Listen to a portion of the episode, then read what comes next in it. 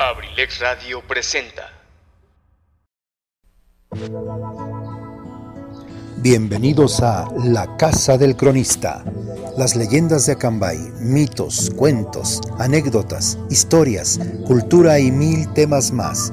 Aquí en La Casa del Cronista de abrilexradio.com.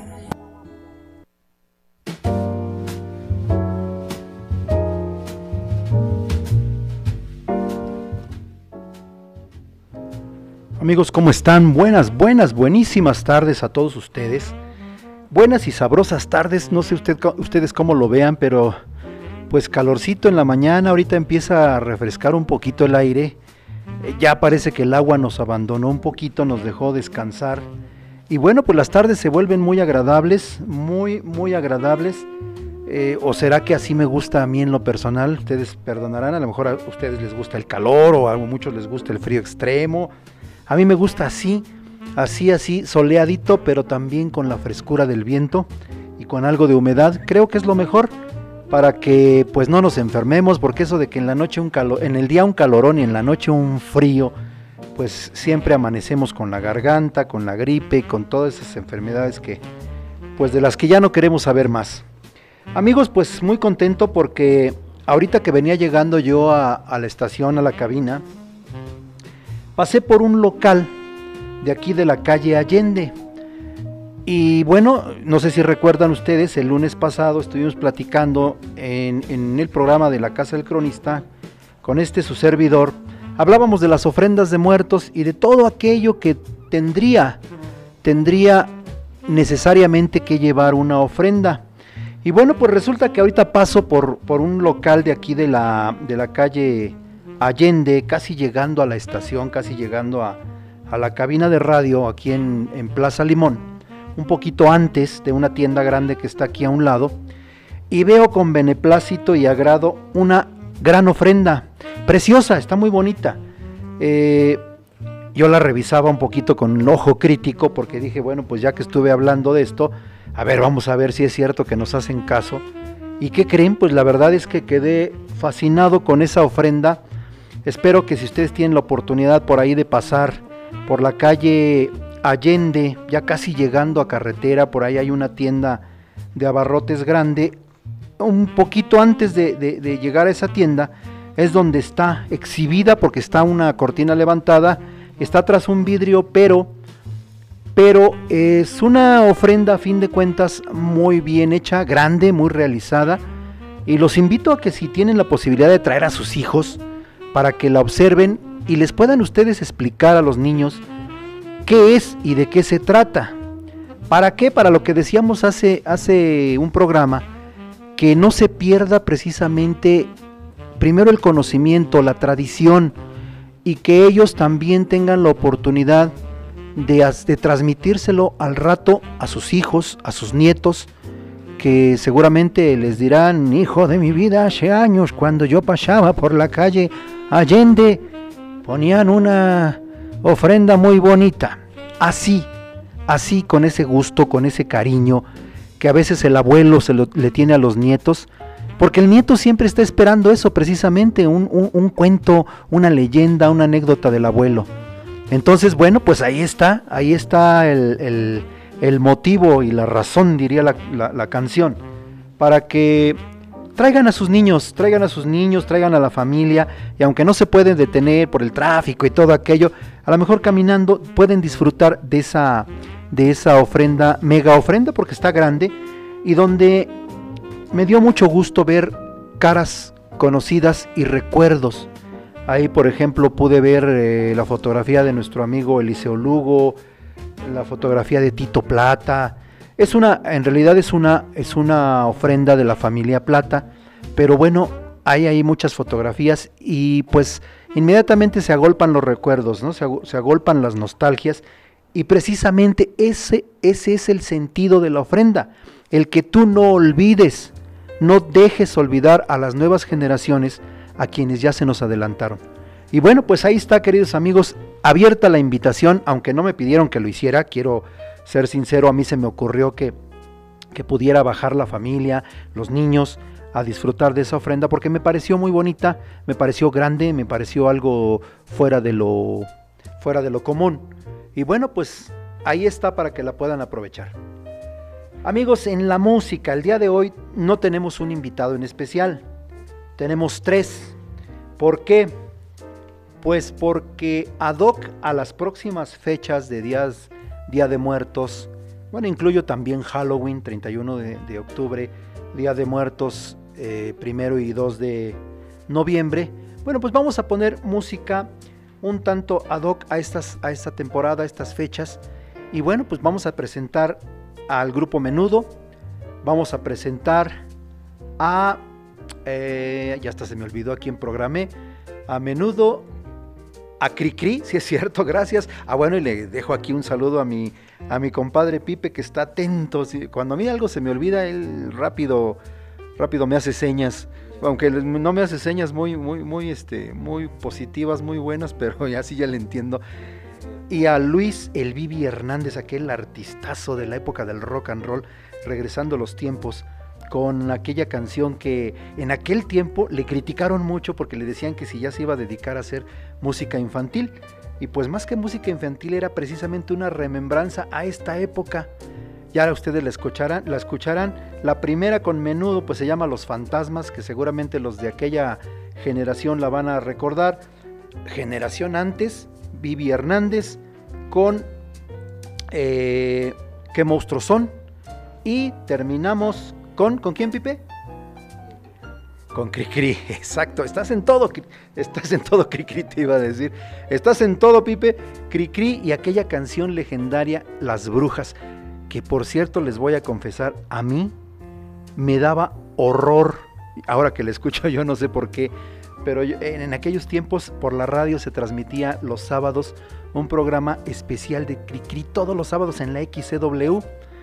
Y bueno, pues el, la persona que, presentaba el programa, el moderador, el locutor, siempre le echaba mucho garbo a, la presentación de sus canciones y a mí me daba un terrible miedo escuchar la canción de las brujas de Cricri. Ya ustedes me dirán, han pasado los años y, este, ahora me da risa, antes me daba miedo, pero bueno, era parte de, lo que uno como niño sentía al escuchar aquellas canciones. Amigos, pues el día de hoy vamos a tratar, vamos a continuar con el tema referente eh, a estos días, a, los días de muertos, a los días de Halloween. Y vamos a hablar un poquito de algunas leyendas. No vamos a platicar la leyenda en sí, porque se nos iría una hora en una leyenda.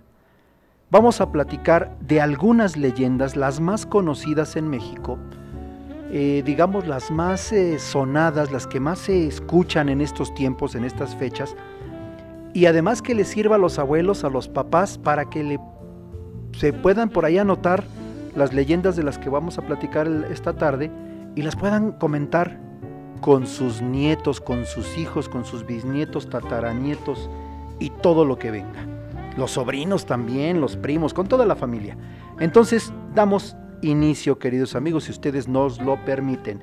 Y bueno, pues mandamos un saludo a Tony también, que está aquí, nuestro director, que está aquí junto a nosotros, siempre muy atento y siempre muy chambeador ahí preparando programa y toda la cosa.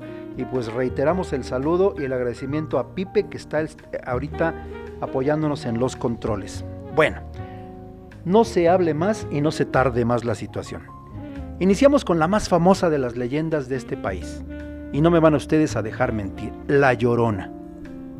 ¿De qué se trata la leyenda de La Llorona? Bueno, se trata de la leyenda mexicana más popular o la más conocida por lo menos. Y esta habla de una mujer mestiza que allá en épocas muy remotas tuvo tres hijos con un importante caballero español. Obviamente estamos hablando que estos hijos fueron fuera del matrimonio, o sea, fue un algo, como llamarlo?, eh, incorrecto y más para aquellas fechas en que la Inquisición y la religión católica recién implantada en la época colonial, pues lo veía esto como un pecado capital. Bueno, no lo veía, es hasta nuestra fecha un pecado capital.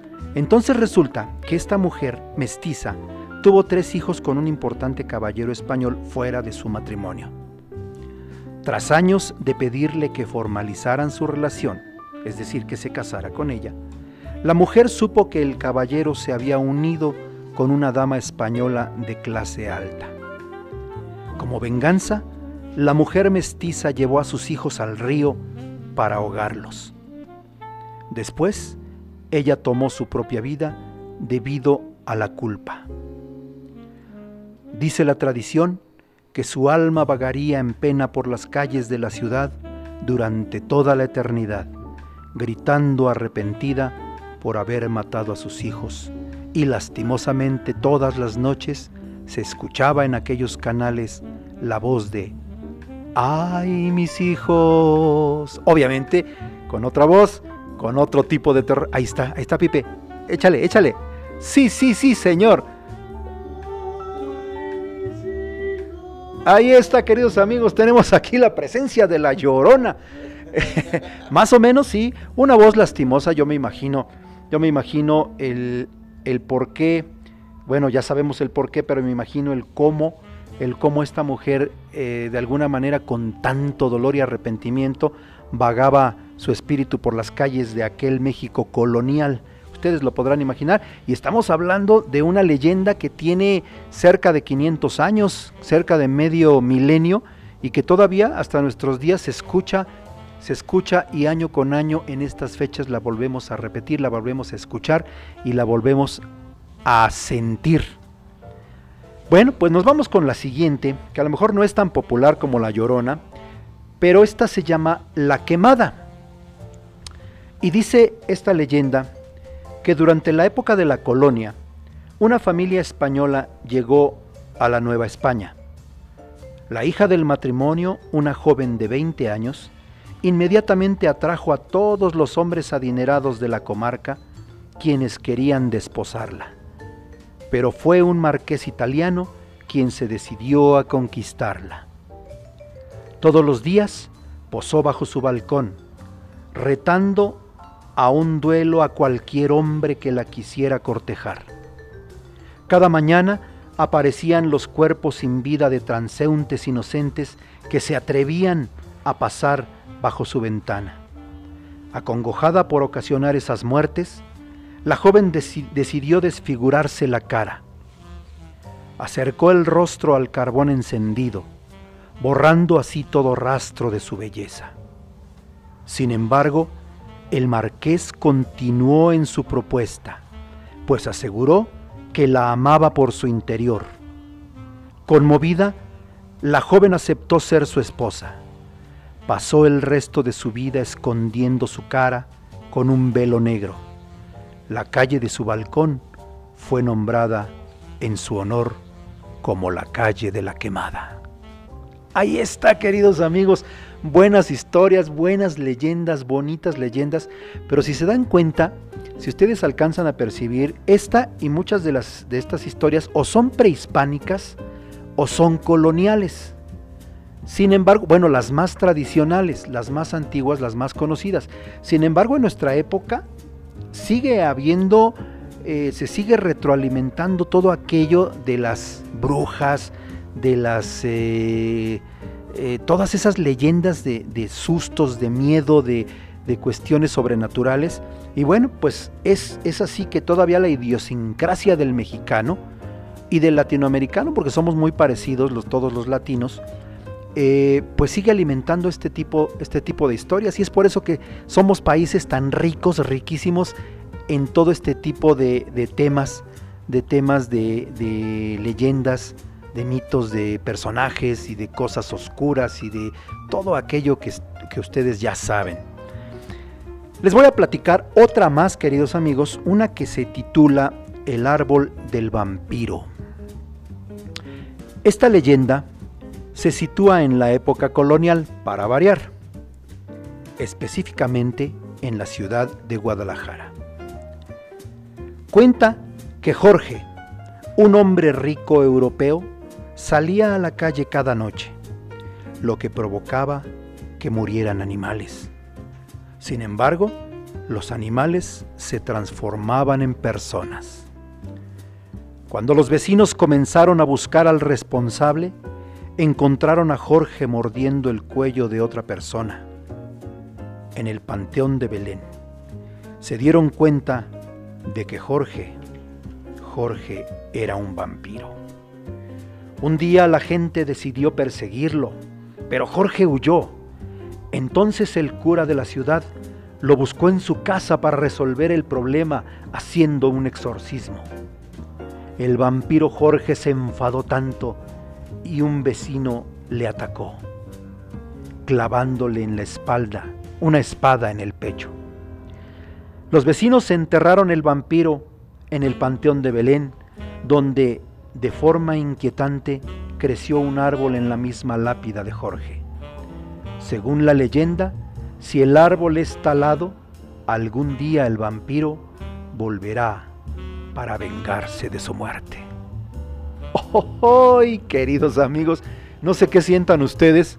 Yo siento, como decía, como decía Carlitos Espejel, siento mello, mucho mello. Sí, bueno, eh, esto no deja de ser, aunque pareciera lo que es, vamos, vamos eh, hablando como se debe, eh, aunque parecieran cuentos, mentiras, leyendas, hay quien verdaderamente lo cree, así como hay quien verdaderamente no lo cree.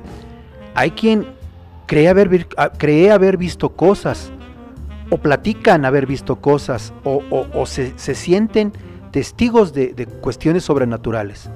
Hay quien lo toma a risa, a broma, a mentira, y bueno, pues hay para todos, ¿no? Aquí, aquí estamos con la mente abierta pensando y sabiendo que cada quien debe de tomar las cosas como mejor les venga.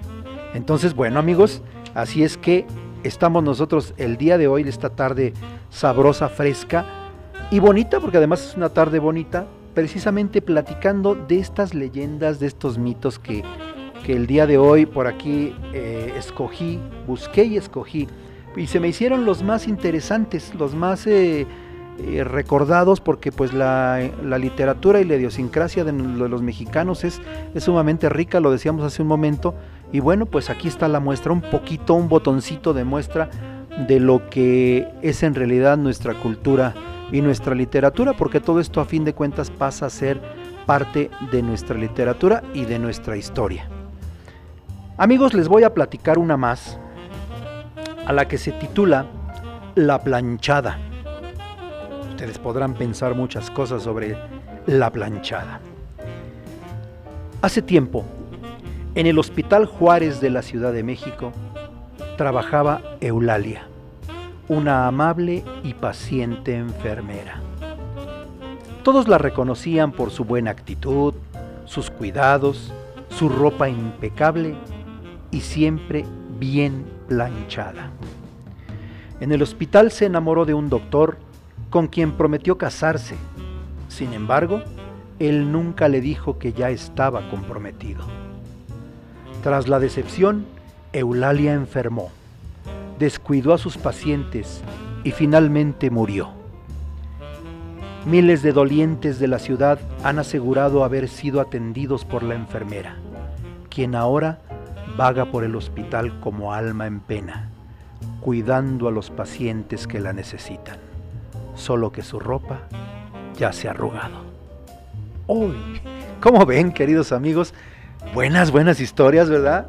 Pipe, ¿qué opinas? No sé si tú has tenido en algún momento de tu, de tu eh, corta vida este, alguna experiencia eh, pues de tipo paranormal y que hayas visto, no sé, a un cobrador de una tienda de electrodomésticos por la noche llegando a tocar a tu hogar o que fíjate que por ahí donde vives Pipe Pipe vive por aquí en la parte de la eh, en la subida hacia Botidí ustedes deben de saberlo y los que no lo saben ahí pasa un arroyo muy cerca de su casa y ese arroyo siempre allá en la juventud en las mocedades los los de aquí de cabecera lo conocíamos como el arroyo del diablo y siempre se dijo precisamente cuando esa zona de la calle Tomás García ya eran las últimas casas que habían hacia arriba. Digo, habían más casas arriba, pero ya eran muy lejanas, muy, muy lejanas una de otra. Y siempre se decía, ya en, ese, en esa región ya no había luz, ya era una zona oscura y ya empezaba el camino, ya no era calle. Ajá, la oscuridad y ya, ya no era calle. Y siempre se dijo que en ese arroyo, y siempre se le llamó el arroyo del diablo, porque se decía que ahí se aparecía el diablo. Muchos lo describían en forma de perro, un perro negro grande, grande, que de repente salía y los les gruñía, no los atacaba, pero sí enseñaba sus dientes, sus ojos rojos, y siempre describían un, un perro grandote cuyo lomo se encrispaba como el de los lobos cuando van a atacar. Y bueno, esa historia era común, era muy común aquí en Acambay. A cualquier persona se le preguntaba, a cualquier persona que vivía en aquella zona, siempre la curiosidad de los niños, de los adolescentes de esa época, preguntábamos, oye, ¿y a ti no te ha salido el diablo? Muchos decían, sí, muchos decían, no, y muchos se reían pensando que era una, una tontería. Mi pregunta, mi querido Pepe, Pipe, ¿a ti no te ha salido el diablo? No. ¿La bruja? No, pero la Blancanieves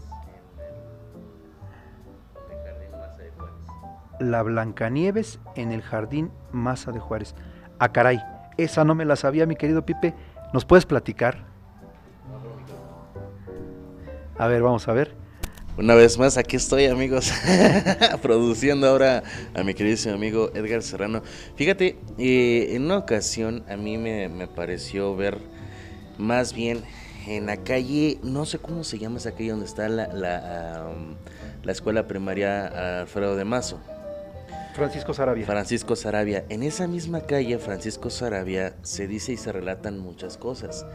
Que aparecía el perro, el perro negro, pero lo que aparecía después en estas en las fechas acerca de los años 2000, 2000 este, 1995 2000 empezó a relatarse en la misma gente donde en el Kinder Margarita Maza de Juárez antes de emplacar todo porque solamente se podía, se podía ver hasta el fondo, existe una estatua de Blancanieves. Sí, hace poco yo anduve por ahí, me pareció haberla visto, sí. Hace, ah, este, existe una estatua de Blancanieves. Es correcto. Donde se decía que la estatua de Blancanieves, una, este, giraba la cabeza. Yo no me percaté de eso. Lo que sí decía y lo que sí alcancé a ver es que los ojos se le cambiaban, cambiaban, parpadeaban. Ah, fíjate. Parpadeaban, entonces eso sí lo alcancé a ver. En una ocasión, en una noche bien, con viento, una noche fría, con bastante aire, y este y justamente en estas fechas.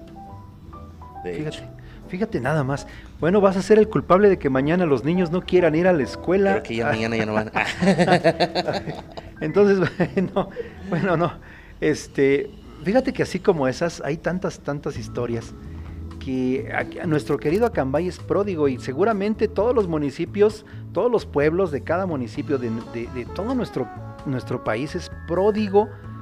Hay muchas, muchas, muchísimas leyendas que yo no sé si alguien, algún escritor, algún cronista, alguna persona se haya dedicado ya a, juntar, a buscar, a amalgamar, como digo yo siempre, todas esas historias, escribirlas o grabarlas o tener algo así, porque es una riqueza, eh, una riqueza tal que, pues no solamente nos la debemos tener presente en estas épocas, esa debe ser conocida, todo ese valor cultural debe ser conocido. Y, bueno, pues qué bueno, qué bueno, fíjate, ahí ya, ya aquí sin quererlo nos salió, nos salió una historia más de la Blancanieves. Y bueno, y los enanos no se de esos no hay nada. Porque de hecho, no, porque no, no, nada más estaba la estatua de Blancanieves. No hay enanos. No hay enanos, solamente la estatua de Blancanieves. Bueno, menos mal. Y que eso también en esa misma calle apareció, este, aparece el, diablo, como dicen, el perro, pero, en otra sale este, con, las patas de chivo. Sí, esa es clásica, esa, es clásica, esa es clásica en muchos, en muchos lugares se habla de ese, de ese personaje. Y bueno, relativo a eso, les voy a platicar la otra que es de las más famosas y que también tiene algo que ver con Acambay un poquito. Ya lo hemos platicado, pero bueno, vamos a recordarla. Y es la leyenda del charro negro. La leyenda del charro negro cuenta que en las noches, junto a los caminos de los pueblos, suele aparecerse un hombre vestido de charro montado sobre un bello caballo negro. Si se es amable con él y si se le permite que te acompañe a tu casa, te dejará en paz y continuará su camino. Sin embargo, una ocasión, Adela, una joven despreocupada, se lo encontró mientras vagaba. Para aligerar el paso, le pidió al hombre que la subiera a su caballo. Cuando se montó, el caballo aumentó su tamaño y se prendió en llamas. El charro develó su, su identidad y se trataba del diablo. Al escuchar los gritos de la joven, los vecinos salieron pero no pudieron hacer nada y la vieron quemarse ante sus ojos. Ella ahora era propiedad del diablo, quien se la llevó mientras ardía. Ahora, queridos amigos, ahí les va la adaptación a cambayense. Bueno, aunque no es una adaptación en sí, sino cómo se platica la historia del charro negro en Acambay. Y este nos remonta precisamente a la figura de Lindoro Cajiga, que murió en 1861, que era un bandolero, que era un verdadero personaje negro y que precisamente le gustaba vestirse de negro. Hay una fotografía por ahí, eh, hay, hay solamente tres fotografías, solamente se conocen tres fotografías de él, y en dos de ellas está vestido de negro exactamente es un charro negro. Bueno, pues este cuento del charro negro aquí en Acambay se relaciona con Lindoro Cajiga y se dice que después de que fue perseguido y ajusticiado por la gente por el tumulto, que lo lincharon, que lo machetearon, lo apedrearon, lo patearon, lo escupieron, lo arañaron, le hicieron todo lo habido y por haber. Su cadáver fue colgado en el centro del pueblo, ahí donde está el fresno, donde está la placa y donde dicen que se hizo justicia al mártir de la reforma, don Melchor Ocampo. Ustedes la recordarán ahí en pleno jardín municipal en la Plaza Hidalgo de Acambay. Ahí fue colgado el cadáver, no, no se colgó a él, no se le ahorcó, se colgó el cadáver prácticamente deshecho y ahí el coronel Francisco Barriga le cortó la cabeza y la lavó en la pila, la famosa pila que estaba ahí, que todavía hasta los años 70 estaba ahí esa pila, yo la conocí perfectamente bien. El coronel Barriga lava la cabeza cercenada del Lindoro y la gente se molesta. ¿Por qué? Porque de ahí el pueblo entero de ahí se surtía de agua, no llegaba el, agua hasta a las casas. Entonces imagínense cuál fue el sentimiento y la gente decía que hasta muerto nos había jodido. Precisamente, perdón ustedes la palabra, pero era, era el sentir de la gente y era el dicho de la gente, que nunca nos íbamos a quitar al Lindoro de encima porque hasta muerto nos había jodido. A partir de ahí, mucha gente empezó a decir, comenzó a decir que por las noches en la calle Aldama, porque por ahí se fue, se fue tratando de huir de los soldados, y por ahí mismo lo regresaron ya muerto hacia el jardín, por todo lo que es la calle Aldama y la calle Hernán Cortés, hasta el arroyo precisamente, hasta allá lo fueron a pescar y luego se lo trajeron arrastrando ya el cadáver eh, el cadáver muerto, vaya, y el cadáver vivo, ustedes perdonarán, ya trajeron arrastrando el cadáver muerto, digo yo, y lo, y lo, llevaron al, al centro, le pasaron una cuerda que él mismo había colgado, había puesto para colgar a otra persona, y lo subieron de las axilas, y ahí le cortan la cabeza y ahí permaneció su cadáver, eh, digamos, bailando la danza de la muerte un buen rato. Y posteriormente se decía, los vecinos de la calle Aldama, de la calle Hernán Cortés, decían que por las noches, por las frías madrugadas, y más en esta época, se escuchaba precisamente el trote del caballo, que venía, en aquellos tiempos eran empedrados, y los, los cascos de un caballo en el empedrado son muy ruidosos, y más en la madrugada. Se escuchaba el relinchido, se escuchaba el resoplido, se escuchaba el casco del caballo en las piedras y la gente no salía, no asomaba la cabeza siquiera a la ventana porque seguramente, seguros estaban ellos de que era Lindoro Cajiga que venía al desquite con Acambay. ¡Ay, qué barbaridad! Es ahí donde radica precisamente nuestra, nuestra versión de, de El Charro Negro. Amigos, pues se nos va el tiempo muy rápido y ¿qué les parece si nos vamos con la primera intervención musical de esta tarde? Vamos a escuchar al grupo Menudo, aquel grupo puertorriqueño que hizo de las suyas en los años 80 eh, en la música latinoamericana y bueno, que también por ahí se les ocurrió en 1977 grabar una melodía que se quedó por ahí como que guardadita para estas épocas y es aquella que se llama Los Fantasmas y yo regreso en tres o cuatro minutos. Gracias.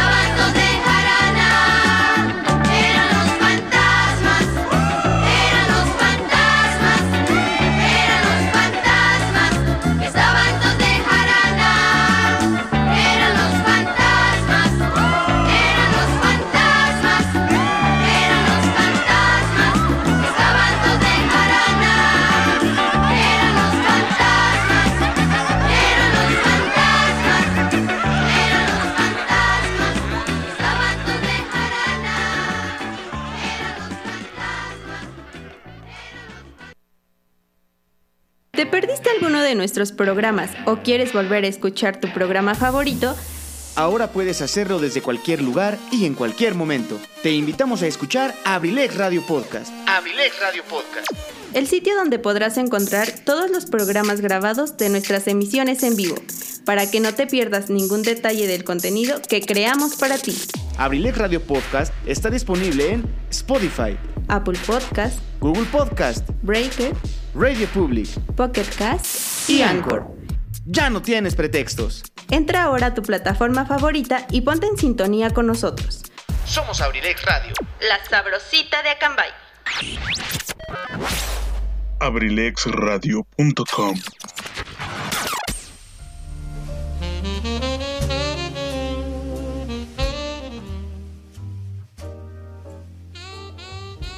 Regresamos queridos amigos y espero estén disfrutando esta tarde. Yo la estoy disfrutando enormemente aquí en cabina. Estamos estrenando, ya ustedes lo saben, estrenando cabina. Espero que no nos espanten aquí porque a veces ya se sale un poquito tarde. Lo bueno es que nuestro director es el último que, apaga y cierra. Y bueno, hay que bajar escaleras, un cubo de escaleras que está un tanto tenebroso. Y bueno, esperemos que, que no tenga una mala experiencia. 66, ¿qué? 66 escalones Ay, caray, el número cabalístico. No, pero ese sería 666. No, entonces no pasa nada. No te pasa nada, mi querido Tony. Este, bueno, pues amigos, escucharon ustedes al grupo Menudo con Los Fantasmas, pues una canción un tanto, de alguna manera, podemos decirlo, eh, infantil. En los años 70, 77, 1977, cuando ellos grabaron, eran unos niños, precisamente. Y bueno, era una canción de corte totalmente infantil. Vámonos con una más, queridos amigos, una historia más, una leyenda más que se llama El fantasma de la monja. Y dice así. En el siglo XVI vivió una joven de nombre María de Ávila. Ella se enamoró de otro joven mestizo que se apellidaba Arrutia quien realmente solo quería desposarse con María por su condición social y por su riqueza. María tenía dos hermanos, Alfonso y Daniel. Ellos se dieron cuenta de las malas intenciones que tenía el joven y le prohibieron relacionarse con su hermana. Arrutia no hizo caso, hasta que Alfonso y Daniel le ofrecieron una gran cantidad de, dinero para que al final Arrutia se fuera. María no supo más nada de Arrutia, quien se fue de forma repentina, desapareció. Esto le hizo padecer de una depresión fuerte que le duró varios años. Ante esto, sus hermanos tomaron la decisión de internarla en el antiguo convento de la Concepción, actualmente ubicado en la calle Belisario Domínguez, en el centro histórico de la Ciudad de México. Allí María pasaba todos sus días orando, sobre todo pidiendo por Arrutia. Un día no soportó más la depresión y se ahorcó de un árbol que había en el patio del convento. Al partir, a partir de su muerte, se dice que su espectro ronda los jardines del convento y se aparece en el reflejo del agua. Además, la historia cuenta que su forma fantasmal fue a buscar a, Urrutia y lo asesinó para así poder estar juntos en el más allá. Queridos amigos, buenas historias cortitas, cortitas para que también ustedes no se me espanten, no se me asusten, porque si no le van a cambiar y le van a poner a la que sigue en el cuadrante y la verdad, pues estamos más interesantes nosotros. Así es que, así es que disfruten, disfruten estas tardecitas, al rato viene la música, al rato viene el ritmo, eh, como decía por ahí un músico de mi pueblo, viene el ritmo. Y al rato nos podemos ya en, otro, en otro ambiente. Sin embargo, ahorita disfruten estas anécdotas, estas leyendas que se han rescatado de la idiosincrasia cultural de nuestro querido México. Les voy a platicar una, una que es un tanto, no muy, no muy de miedo, sino de reflexión, eh, un poquito salpicada también de, de, de una moraleja. Se llama Misirineo. Esta es una leyenda de aquí de Acambay. Dice, érase que se era una familia de Acambay compuesta por el papá, la mamá, el abuelo viudo, un hijo y un perro. Cierto día llegó el papá de trabajar y encontró a su esposa contrariada y molesta, muy enojada. A ver, ¿qué haces con tu papá? le dijo. Ya no lo aguanto. Hoy se hizo del baño y rompió un plato, así que ya no quiero que esté en esta casa. llévatelo a otro lado, o se va él, o me voy yo. El hombre quedó pensativo y le contestó, está bien, prepara un itacate, mañana me lo llevo. Al día siguiente le dijo a su viejo padre, papá, em, acompáñeme al cerro por leña, ándele, apúrese, tráigase un lazo. Y el viejo asistió afirmativamente, aunque le causó un tanto extrañeza, pues nunca le había pedido algo así. Caminaron un rato en el cerro hasta un sitio donde había una gran piedra y sentó a su padre ahí. Le dio el itacate y caminó de regreso sin decir nada ni voltear a verlo. Cuando se alejaba, escuchó el sollozo de su anciano padre y volviéndose le dijo, No llore, papá. Usted se ha convertido en una carga para la familia. Busque, busque la manera de sobrevivir. Yo ya no puedo más. El viejo le contestó, No, hijo, no lloro porque me dejas olvidado en esta piedra. Lloro porque hace 50 años yo dejé aquí mismo a mi papá, igual que tú lo haces conmigo. El hijo regresó y lloró amargamente, muy arrepentido, y le pidió perdón y lo volvió a casa. Volvió con el viejo en brazos. Al regresar la esposa le reclamó, ¿no lo dejaste? No, contestó el hijo, conocí primero a padre y madre y después a ti. Si no estás dispuesta a llevar mi cruz, no sirves para mi cirineo. La mujer nunca entendió esas palabras y salió de la casa para nunca volver. Una historia bonita, amigos, una historia que no es tanto de miedo, no es tanto de miedo, pero a fin de cuentas sí nos lleva a la, a la reflexión de la soledad que da miedo. Yo no sé si a ustedes no les da miedo la soledad. Eh, y bueno, pues es una reflexión también para que la platiquen por ahí con los, chicos de, de, casa, con, los, con la familia en la sobremesa. Y bueno, pues ahí está. Otra más, también de aquí de nuestra región, que se llama o se dice en el colmilludo. Y es nada más una pequeña anécdota. Dicen que unos parroquianos andaban cazando conejos en el colmilludo. Si ustedes recuerdan, el colmilludo es un cerro que está eh, aquí al que es al poniente de nuestra cabecera municipal, el que más sobresale después de Dongú, adelante de Dongú del puerto, el, el, cerro más picudo, picudísimo diría yo, el, cerro más picudo que está en esa zona, la zona poniente. Eh, bueno, le dicen precisamente el colmilludo porque parece eso, parece, ya le dio risa aquí a Pipe por el chistecito, pero bueno, ese es el colmilludo.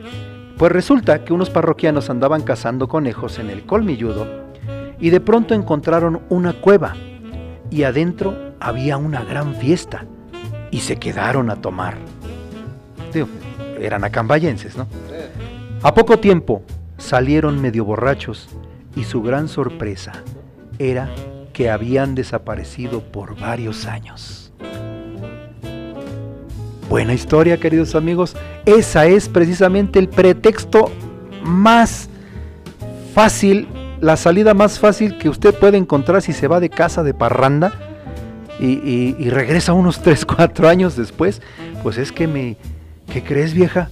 Que en el colmilludo hay una cueva y hay una fiesta y me asomé y me jalaron y ahí me quedé y pasaron años y voy saliendo. Bueno, pues ahí queda la historia, también como pretexto para todos ustedes, aquellos que se van de parranda, mi querido Tony, espero no seas de esos, no, ¿verdad? Dice que no. Hay una más que se llama El Diablo, quién sabe por qué. Se dice que en Boctó hay un cerro que antes era más grande, pero que en 1912 se cayó una parte, y dicen que ahí se aparece el dinero, en ataúdes llenos de oro. Pero nada es gratis, ya que el diablo le va a pedir a quien lo encuentre ocho cabezas a quien quiera ese dinero, y solo hay una condición, que tienen que ser de su familia. Amigos, vámonos a la siguiente intervención musical. están... Sí, ya, aquí Pipe contó quién, a ver, mi, suegra, ya, ya, ya los encontró. Bueno, pues ahí está, mi querido Pipe, este, vete a Boctó, ahí busca por ahí donde, habla, platica y este, y ya estuvo. Ya nada más me regalas una monedita, por favor, para conocerlas. Bueno, no, pero yo, no, pero te, piden los familiares a ti, no a mí. Bueno, tú, tú pones los familiares, yo pongo lo demás. Correctísimo. Nos vamos con la música, queridos amigos, y vamos a escuchar a Luis El Vivi Hernández, aquel cantante del rock and roll que siempre cantaba precisamente temas, temas muy serios, temas muy, era muy conocido el Vivi, muy querido, y, y de repente, pues, se le ocurrió grabar esta canción que también parece un tema un tanto infantil, pero que le pegó, yo creo que más, más que sus temas sus temas románticos. Escuchamos a Luis Bibi Hernández. Yo regreso en tres o cuatro minutos.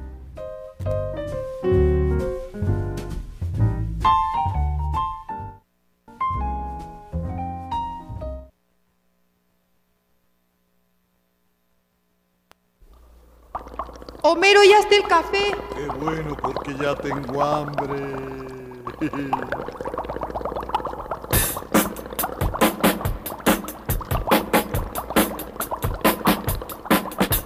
En una noche oscura de terrible tempestad, allá en Sacazonapan empezaron a gritar.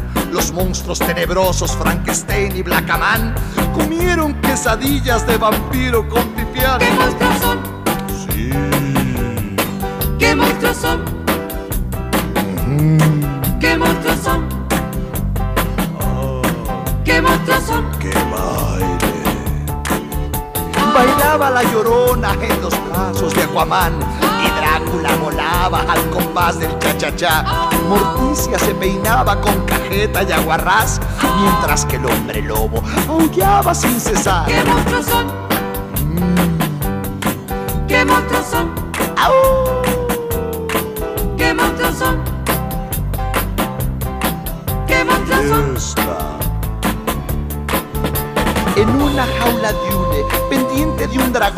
Se hallaba un pajarillo cantándose un buen son. Siriaca le bailaba, tamaño charlestón, y a mí me acongojaba, tremendo tortijón. ¿Qué monstruos son? ¿Qué monstruos son? ¡Qué monstruo! ¿Qué monstruos son? Sí son. ¿Qué monstruos son?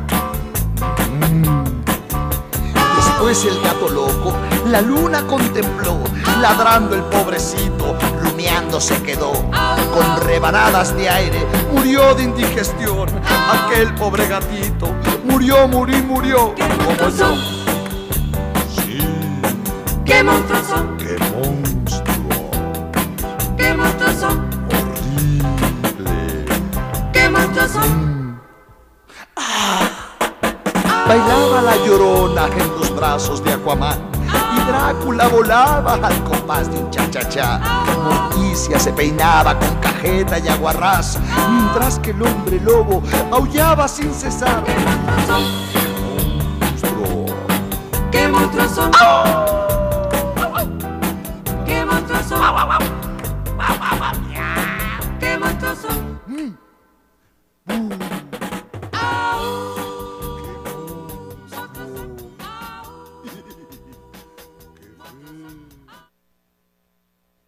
Forma parte del entorno digital de Abrilex Radio. Escríbenos por WhatsApp al número 712-141-6004. Síguenos en Facebook en abrilexradio.com y en Instagram en arroba abrilexradiooficial.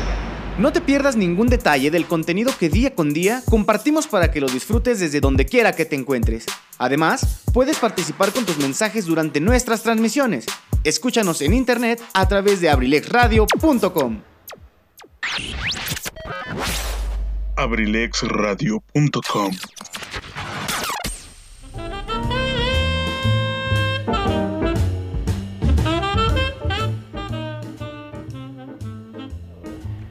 Amigos, casi, casi nos estamos despidiendo de todos ustedes de esta tarde, noche bonita. Y bueno, pues eh, vamos a platicar todavía, ya para finalizar, dos, dos o tres más eh, leyendas más que espero pues la sigan disfrutando y bueno, ahí queda la tarea para todos los adultos, para los abuelitos, los tíos, los padrinos, los papás, los para que vuelvo a repetir y vuelvo a insistir, platiquen con sus hijos estas historias. Platíquenlas para que no se pierdan, para que la cultura ancestral que viene, que venimos eh, jalando desde la época prehispánica y la colonia, continúe eh, pasando de generación en generación. Esa es la idea, esa es la idea.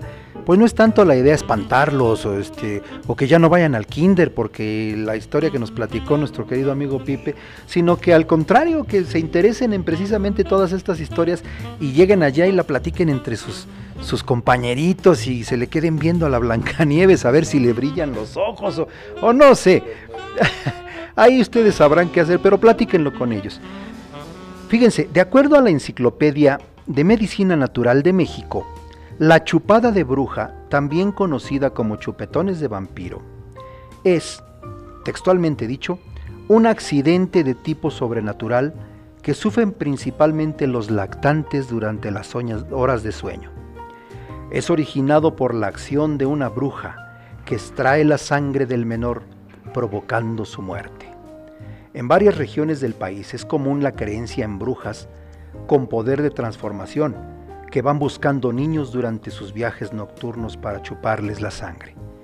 Dichas brujas se introducen en las casas adoptando la forma de una bola de fuego, de una lagartija, de un perro, de un guajolote o algún otro tipo de ave y realizan su cruel actividad.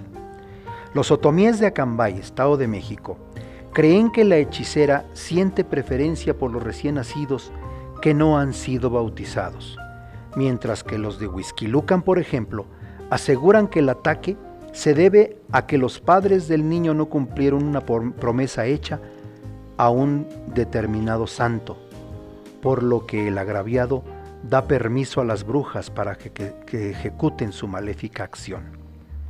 Por su parte, una curandera de la Ciudad de México afirma que el líquido vital de la criatura rejuvenece a las brujas y les proporciona poder. Muchas son las historias que la gente cuenta de este, de este, personaje de la bruja y entre algunas rescato la siguiente, por allá entre los años 70 del siglo XX. Al llegar la noche, una pareja de humildes parroquianos acambayenses decidió irse a descansar por lo que colocaron, como de costumbre lo hacían, a su recién nacido, a su pequeña hija, en medio de los dos y se quedaron profundamente dormidos. Al día siguiente, al despertar, notaron que la pequeña no estaba en su lugar, por lo que presurosos se levantaron a buscarla y la encontraron en medio del patio de su casa, ya muerta. Dicen que en el velorio la madre desgarraba su garganta a gritos y alaridos maldiciendo a la bruja que le había arrebatado a su hija, y que la gente decía que aquella madre dolorida era la misma llorona que salía por las noches gritando por las calles de Acambay, lamentando por su hija y maldiciendo eternamente a la bruja. Fíjense, es otra más, queridos amigos de aquí de nuestra región. Hay una más, fíjense, por aquí me encontré otra, que dicen que hace muchos años, el Cerro de la Venta, nos estamos refiriendo a la comunidad de la Venta aquí en Acambay, quedó encantado.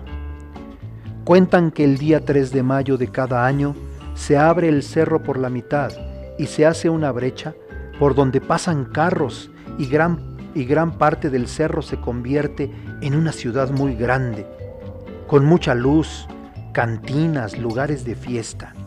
Sin embargo, nadie del pueblo la puede ver, solo una niña de nombre Agustina y algunas personas de Timilpan, Zaragoza y la campesina. Se cuenta que si alguno de los que logran ver la ciudad de la perdición llegas, llega, llegase, llegasen a entrar a ella, nunca saldrán y penarán por toda la eternidad. Ahí queda otra más, queridos amigos. Son historias, historias muy buenas, no solamente de cabecera, sino también de algunas comunidades y también hablamos de algunos municipios vecinos que también tienen, tienen eh, comparten ese tipo de historias con nosotros. por ejemplo, aquí otra que me encuentro que dice que en la comunidad de los pilares se cuentan varias cosas. Que al final de las pilastras de la laguna de Guapango está enterrada una enorme campana de oro que nadie debe sacar porque terminaría ahogado irremediablemente. Que a veces en la laguna se forma un gran remolino que se traga a todo aquel que se encuentre en ese lugar entre las 11 y las 12 del día. Que el puente para el que se colocaron los pilares o pilastras que le dan nombre al sitio no se terminó ya que los espíritus no dejaron que se concluyera la construcción porque hay una falla tectónica que quedó del terremoto de 1912. Ese puente se construyó para facilitar el paso entre Saltillo, Gilotepec y Pilares, Acambay. ¿Se la sabían? ¿Te la sabías, Pipe? Por eso se llama Pilares esa, esa comunidad, porque se dice que hasta hace poco todavía existían restos de aquellos pilares de aquel puente con el que se pretendía cruzar en una parte muy delgada de la, de la laguna de Huapango, se pretendía cruzar del municipio de Acambay al municipio de Gilotepec, eh, porque si no, quien quisiera comerciar con Gilotepec, que era nuestro pueblo cabecera en aquellos tiempos, eh, pues tendría que darle vuelta a la laguna de Huapango y eso era, eso era pues toda una travesía, ¿no?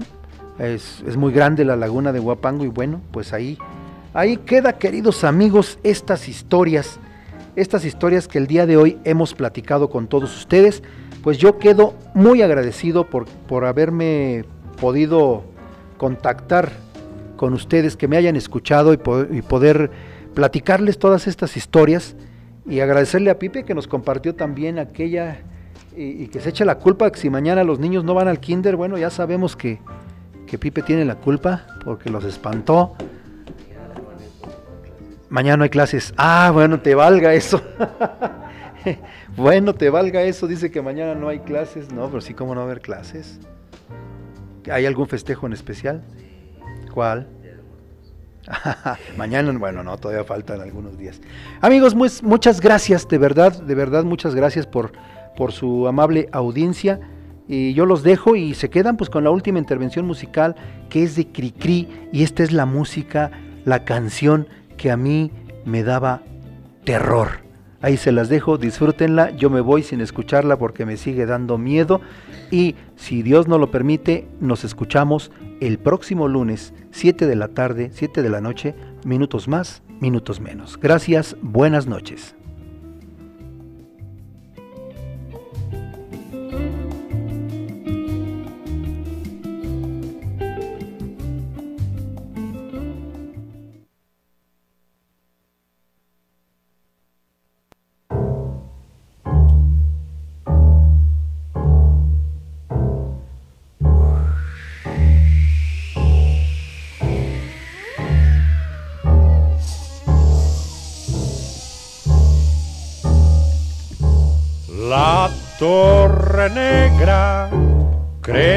Crece a medianoche cuando el búho canta.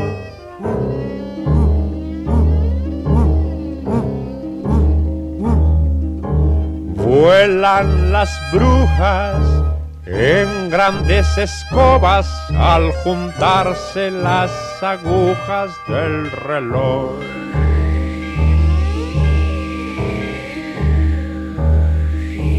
Los niños malos sueñan visiones, malas acciones hicieron ayer y los enanos les dan pescozones para que se porten bien. Entran las brujas por las ventanas, rack, rick, rack, rick. Siempre se esconden bajo las camas, rack, rick, rack, rick. Y con miradas viscas echan chispas para quemar a los muchachos tontos que no quieren estudiar. En el tapanco suenan pisadas, rack, rick, rack. Se oyen portazos y risotadas. Son las malditas brujas empeñadas en buscar a los groseros y mentirosos y a los que estudian mal. Pero los buenos duermen risueños, dan din don din don din dan, en sus camitas con lindos sueños, dan din don din don din dan. Una nenita sueña que su osito se va a casar con la muñeca rubia que le acaban de comprar. Vienen las hadas y los cocuyos dan din don din don din dan. Cantan canciones como murmullos dan din don din don din dan. Si es que te portas bien a medianoche las has de oír. Pero cuidado, pues si eres malo, brujas podrán venir.